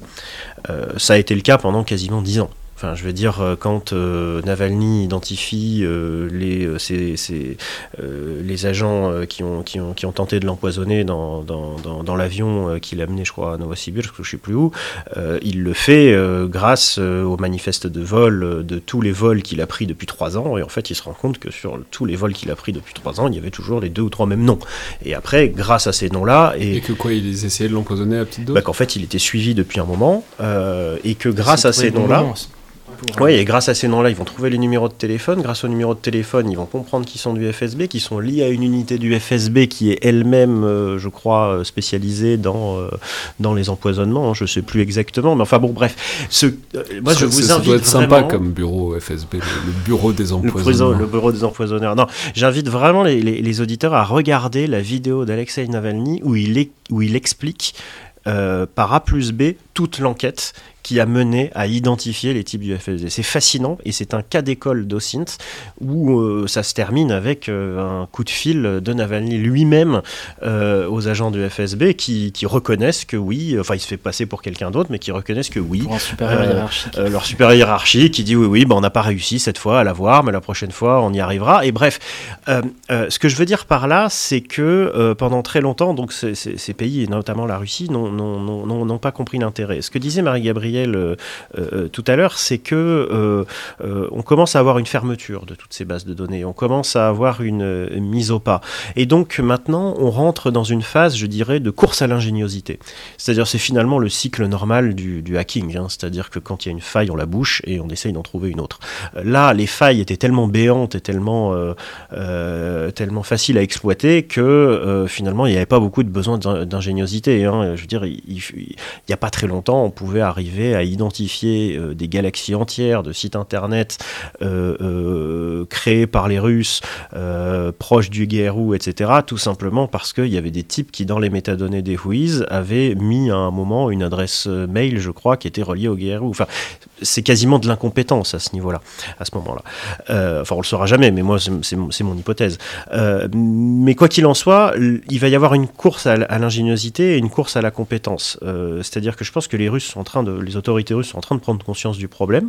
je ne sais pas combien ça va prendre de temps hein, pour qu'il y ait une véritable adaptation qui se, qui se mette en place, mais ça finira par arriver. Et à ce moment-là, la question, c'est comment est-ce que les Ocinteurs, comment est-ce que la communauté Ocinte ukrainienne, occidentale, va arriver à se réinventer une fois que toutes ces ficelles, ces vieilles ficelles qui sont qu'on exploite depuis très longtemps, euh, ne seront plus disponibles. Euh, Marie-Gabrielle parlait tout à l'heure d'une base de données euh, donc, qui permet notamment d'avoir accès à toutes les informations sur une entreprise, savoir si elle, est contra si elle contracte des marchés publics, avoir le numéro de téléphone, le nom du patron, etc etc. Euh, combien de temps est-ce que ces bases de données vont rester librement disponibles en Occident? Pas en Russie, puisque, euh, mais dans le reste du monde, puisqu'on sait aussi qu'il y a la problématique de la fermeture progressive de l'Internet russe. Le Runet est en train de se refermer, il est en train d'être de plus en plus hermétisé par euh, les autorités qui posent des boîtiers de filtrage à toutes les frontières numériques du pays. Il va arriver un moment où, en fait, même avec toute la bonne. Pour l'instant, non. Alors ça, c'est une autre question. C'est un gros sujet de recherche sur lequel je travaille depuis longtemps. On pourrait, on pourrait reparler, mais on va pas partir là-dedans.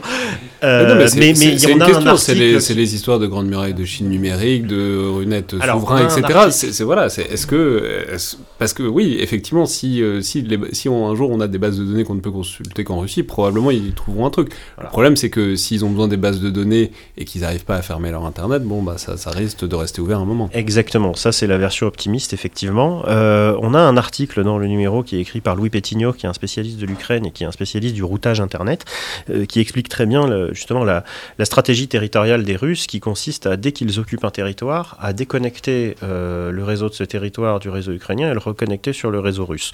Pourquoi? Parce que en le reconnectant sur le réseau russe, vous vous mettez justement derrière tous ces boîtiers de filtrage qui font que finalement, pour les utilisateurs des zones occupées, ils changent quasiment de régime de vérité. C'est-à-dire qu'ils n'ont plus du tout accès à la même information, ils n'ont plus du tout accès aux mêmes réseaux sociaux, ils n'ont plus du tout accès à la même vérité, entre guillemets, euh, euh, euh, selon qu'ils se situent à, l'est ou à l'ouest de, de, la ligne de front. Mais on peut préciser que c'est quand même très compliqué, parce qu'Internet, c'est des paquets de données distribués, etc., et que donc ça prend toujours des chemins très très différents, et que à moins de, mais ce qui est possible de faire, notamment dans le cas que vous citez, cet article de Louis Pétignot qu'on a eu dans le podcast à un moment, mais qui est pour, pour parler justement des opérations cyber en Ukraine, qui est très intéressant effectivement, sauf si vous mettez un seul câble qui passe par un point là, effectivement on peut faire des choses, mais l'architecture d'Internet telle qu'elle est pour l'instant, décentralisée, fait que bon, c'est pas facile de mettre, euh, des gardes-frontières sur tous les tuyaux. Absolument. Et c'est d'ailleurs euh, la principale garantie aujourd'hui que nous avons, et qui est plutôt rassurante, euh, c'est que. Euh, alors, c'est pas tant une histoire de câbles que de routage et de système autonome, en fait. Hein, parce qu'après, vous avez des câbles de fibre noire sur lesquels, en fait, vous avez euh, les données de plein, plein, plein de systèmes autonomes différents qui passent. Mais là où ça peut effectivement être rassurant, c'est que la Russie a un des réseaux les plus complexes au monde, en termes de réseau logique, pas de réseau physique, mais vraiment d'interconnexion des systèmes autonomes qui sont les, les systèmes, les sous-réseaux qui composent l'Internet. La Russie a un des systèmes les plus complexes au monde. Pourquoi? Parce que son Internet s'est construit de manière totalement anarchique dans les années 90 et qu'il n'y a pas eu de, centralisation étatique de quelconque euh, manière que ce soit, comme nous on a pu l'avoir avec France Télécom ou ce genre de choses, qui fait qu'en Russie vous avez plusieurs dizaines, vous avez plus d'une dizaine de milliers d'opérateurs. Bah, ils n'ont pas eu, ils ont pas eu de minitel, mais ils n'ont pas eu surtout d'État de, euh, fort centralisé, euh, colbertiste, qui était là pour dire, voilà, qui était là pour dire ce qu'il fallait faire. Donc on se retrouve dans une situation qui est d'un Internet extrêmement décentralisé, avec des acteurs dans tous les sens. Il faut dire qu'il y a plus de 10 000 entreprises en, Russie qui ont une licence pour devenir des fournisseurs d'accès Internet. Quand en France, euh, on en a quatre, hein, des fournisseurs d'accès Internet qui se partagent 90% du, marché. Et que donc, si vous voulez contrôler tout ce beau monde, en fait, il faut arriver à les mettre autour d'une table, il faut arriver à édicter des règles, mais surtout, il faut arriver à euh, rationaliser tous les chemins de l'Internet russe. Or, l'Internet russe a des chemins dans tous les sens. Il y a des chemins de traverse de partout.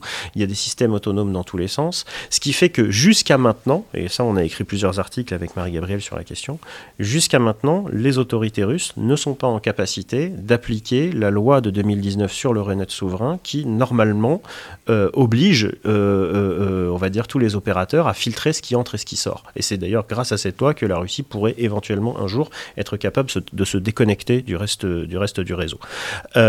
Euh, ça n'est pas encore le cas, mais on en prend le chemin. D'ailleurs, euh, nous, on a des métriques qui tournent là-dessus, on regarde ce qui se passe, et, bon, euh, plus le temps passe, et moins on va dans le bon sens. c'est pas demain la veille, mais en tout cas, ça risque d'arriver, et le jour où ça arrivera, en fait, si ça arrive, ça sera la preuve, en fait, ça sera la fin d'Internet. Parce que ça voudra dire qu'un État, la Russie, aura développé les technologies suffisantes pour euh, eh euh, casser la dynamique décentralisée ou distribuée euh, du réseau et aura réussi à tout réorganiser selon sa volonté en sachant que la Russie a un des réseaux les plus complexes du monde, si eux arrivent à avoir cette technologie, à la maîtriser et à la mettre en place, ils pourront la vendre à absolument n'importe qui. Et donc là, on se retrouvera dans une situation où on aura des internets euh, de plus en plus séparés les uns des autres, et que pour aller donc chercher de l'information sur l'internet des autres, il faudra redoubler d'ingéniosité, comme par exemple pourquoi pas un jour euh, avoir euh, des tunnels VPN d'un Internet à l'autre euh, en passant par des balises Starlink, par exemple, en passant par du satellite. Imaginons quelqu'un qui voudrait travailler avec des chercheurs français et qui serait prêt à risquer sa vie en Russie, il pourrait très bien avoir une balise Starlink, faire un tunnel VPN et on aurait accès au réseau russe. Mais vous imaginez les risques que ça serait prendre pour cette personne. mais si les choses continuent à aller dans le sens euh, dans lequel elles vont aujourd'hui, c'est vers là qu'on va. On peut rappeler simplement, c'est donc les, ces, satellites développés, lancés notamment par Elon Musk et par sa société, et qui ont, joué d'ailleurs un grand rôle euh, en Ukraine, puisque ça, ça a coupé toute perspective, même de, que la Russie puisse couper les communications ukrainiennes. C'est-à-dire, c'est pas que tout soit passé par Starlink, c'est que de toute façon, tout aurait pu passer par Starlink, et du coup, la Russie, c'est même pas engagé dans une destruction massive des infrastructures de communication. Donc euh, c'était vraiment une partie d'échec assez intéressante euh, de, ce point de vue-là.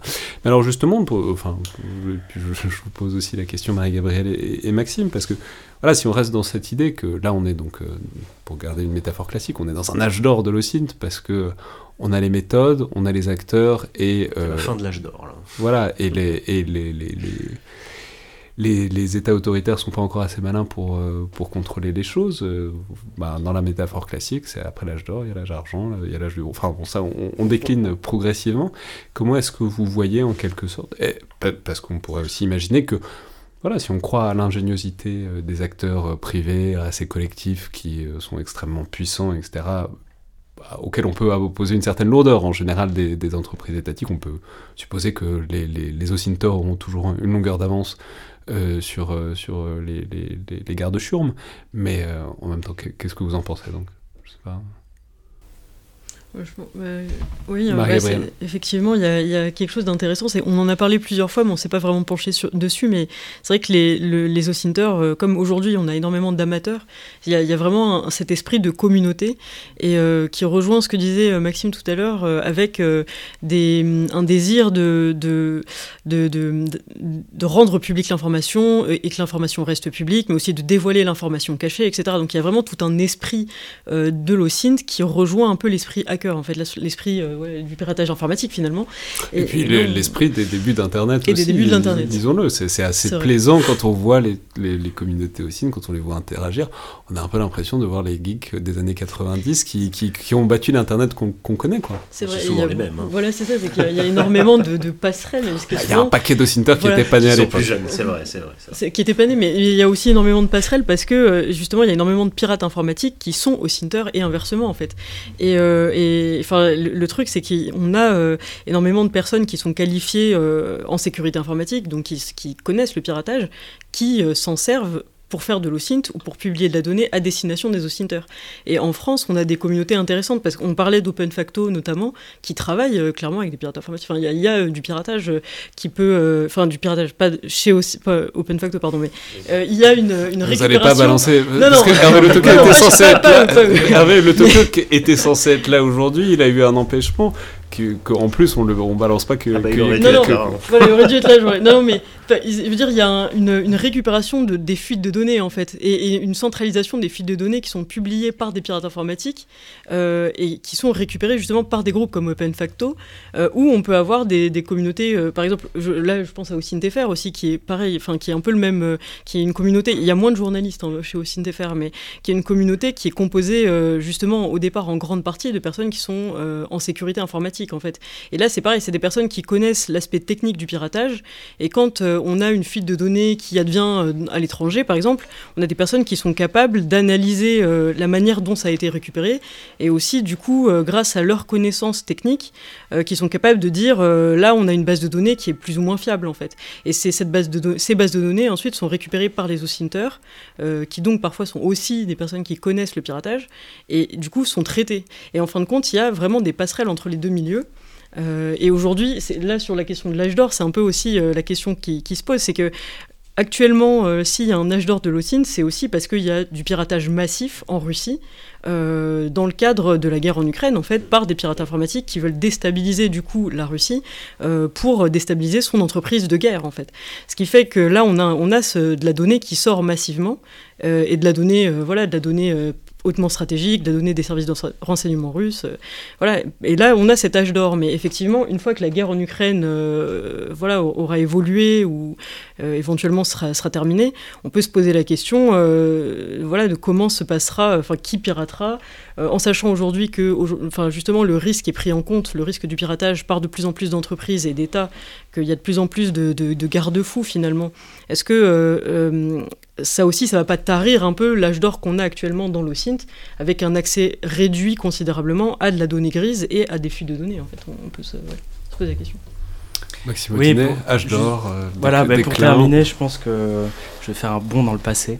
Euh, on en parle un peu dans notre article sur, euh, sur tout, tout ce qu'ont fait en fait les, les, fameux soviétologues à l'époque de la guerre froide, où en fait, en réalité, ne pouvant pas aller sur, sur le terrain, ne pouvant pas aussi mobiliser l'osine, puisque, en tout cas, l'osine numérique, puisque à l'époque ça n'existait pas ou c'était trop balbutiant, eh bien, sont, on travaillait sur en fait les marges, ce qu'on appelle les marges. Alors ça peut être des marges euh, géographiquement bien situées, euh, peut être des marges dans notre cas aujourd'hui, euh, et c'est d'ailleurs ce qu'on commence à faire finalement. Est-ce que le fait de ne pas pouvoir aller sur le terrain fait qu'on ne travaille pas déjà en quelque sorte sur, sur les marges?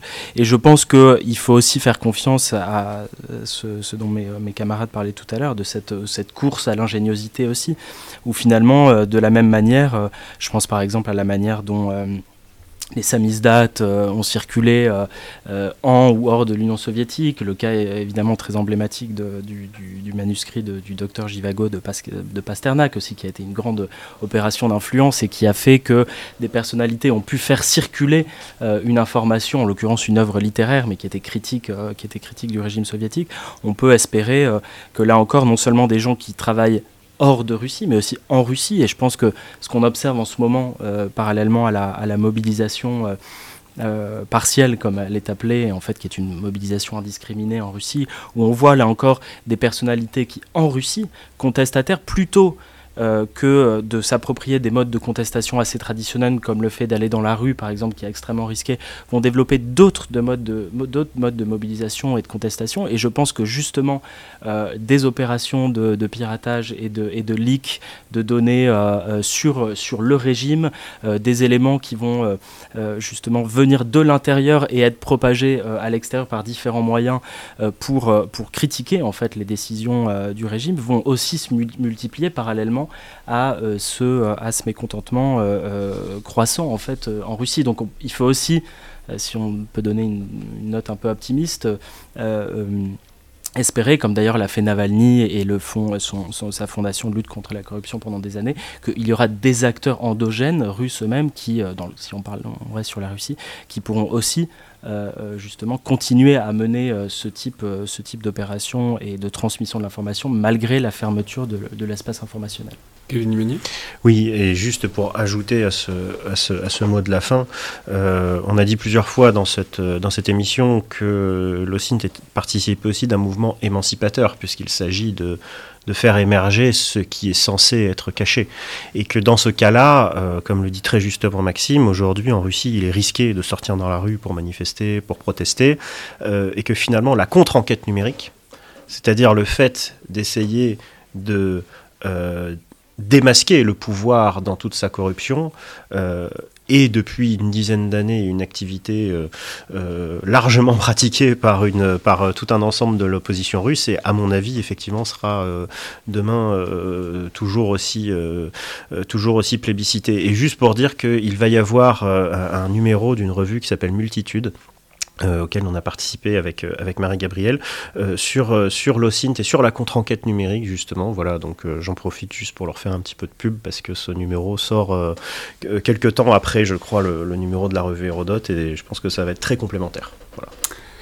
Très bien, bah, merci beaucoup à tous les trois. Donc je rappelle ce numéro de la revue Hérodote intitulé Enquête, OSINT, enquête et terrain numérique. Merci beaucoup. Merci. Merci. Merci. Enfin, je vais juste me permettre euh, une note euh, un peu personnelle, puisque c'est un sujet dont on a parfois parlé autour de ce micro, notamment dans un épisode à front renversé qu'on avait fait avec Jean-Baptiste Jean-Gène Filmer, mais simplement pour annoncer que le livre tiré de ma thèse sort ces jours-ci, demain pour être exact, ah, mercredi 5 octobre, merci. Euh, donc voilà, pour ceux que ça intéresse, ça s'appelle Par le fer et par le feu, c'est publié aux éditions Passé Composé, et ça devrait donc être disponible dans toutes les bonnes librairies, les mêmes que celles où vous trouvez donc la revue Hérodote probablement. Euh, le sous-titre, c'est donc Combattre dans l'Atlantique 16e-17e siècle, c'est une histoire de l'abordage, plus généralement du combat naval au début de l'époque moderne, donc ça peut paraître évidemment un peu éloigné des thèmes qu'on traite dans ce podcast, en tout cas temporellement. Mais dans le fond, euh, ça parle d'histoire militaire, de guerre navale, de vie et de mort au combat, mais aussi euh, d'évolution technique et technologique militaire et des manières dont l'art de la guerre se recompose quand une nouvelle technologie arrive, en l'occurrence les armes à feu, et comment les hommes s'y adaptent plus ou moins rapidement et efficacement. Bref, pour ceux que ça intéresse, il sort ces jours-ci en librairie. Si certains auditeurs sont ce week-end au rendez-vous de l'histoire de Blois, je serai là pour plusieurs interventions et des dédicaces et j'aurai plaisir à vous croiser. Sinon, je pense qu'on organisera des événements et des rencontres à Paris euh, dans les semaines qui viennent. C'était donc euh, le collimateur, le podcast de l'Institut de recherche stratégique de l'école militaire. Je vous rappelle que toutes les remarques, commentaires, notes, appréciations sont les bienvenues par mail sur les réseaux sociaux de l'IRSEM ou par les outils euh, d'Apple Podcast ou de SoundCloud. Tout ça euh, est tout à fait intéressant pour nous d'avoir vos retours et ça aide aussi grandement à la visibilité du podcast. Merci à toutes et tous et à la prochaine fois.